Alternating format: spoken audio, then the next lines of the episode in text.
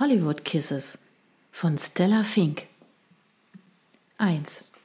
New York soll der namhafte US-Filmproduzent Trevor Darnell die Metropole an der Ostküste der Vereinigten Staaten vorgeschlagen haben.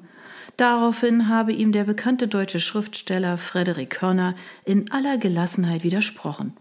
Nein, keinesfalls New York. Berlin.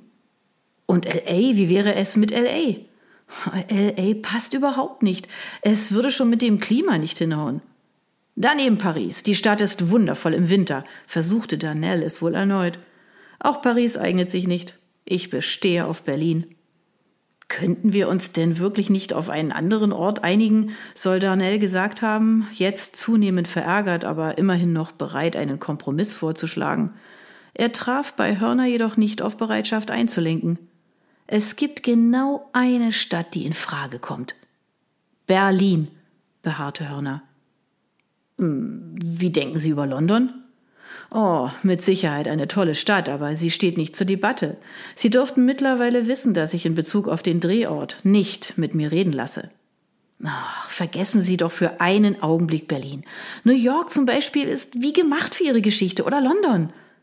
Für Hörner soll es keine Alternative zur Stadt an der Spree gegeben haben. Er hatte wohl genug gehört. Eloquent habe er sich zu Wort gemeldet. Hören Sie, ich habe gut dotierte Angebote von etlichen namhaften Produzenten. Eine vielsagende Pause sei entstanden, wie man sich bei uns erzählte.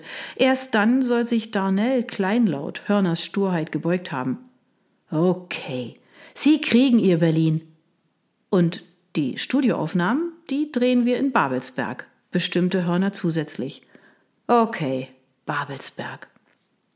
Es war zwar nicht offiziell, wer das Gerücht über den Wortlaut des Telefonats zwischen Darnell und Hörner in die Welt gesetzt hatte, jedoch ein offenes Geheimnis, das es aus bestens unterrichteten Quellen herrührte. Als es die Runde machte und bald jeder über die neue große Produktion bei uns im Filmstudio im Bilde war, begann das große Rätselraten. Oh, nicht darüber, wer der Urheber war. Nein, dafür war die redselige Chefsekretärin Christel Wack jedem zu gut bekannt, sondern ob es sich, wie jeder vermutete, um die Verfilmung von Hörners Liebesroman Zwischen den Jahren handelte. Das Buch war von Kritikern hochgelobt worden und hielt sich seit gut einem Jahr ganz oben auf den Bestsellerlisten. Jeder von uns gierte insgeheim danach, an so einer Produktion mitzuwirken.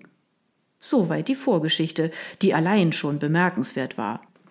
In helle Aufregung versetzte uns aber dann die Tatsache, dass die weibliche Hauptrolle mit Estelle Warren besetzt wurde.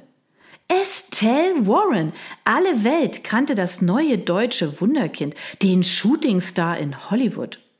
Die junge Frau mit dem dunkelblonden Lockenkopf, die nicht nur in Übersee von Presse, Kritikern und Fans gleichermaßen geliebt wurde. Zu meiner Schande muss ich allerdings gestehen, zu diesem Zeitpunkt keine Ahnung gehabt zu haben, wie sie aussah, geschweige denn, was sie schon gedreht hatte. Ich schaute mir nämlich diese Promisendungen im Fernsehen nie an, und wenn ich mal bei einer Zeitungslektüre über ihren Namen gestolpert war, habe ich mir nichts weiter dabei gedacht.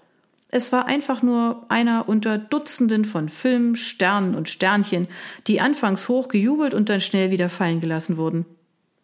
Mein Gott, hörte ich meine beste Freundin und Kollegin Lotta in Bezug auf diese fundamentale Wissenslücke sagen.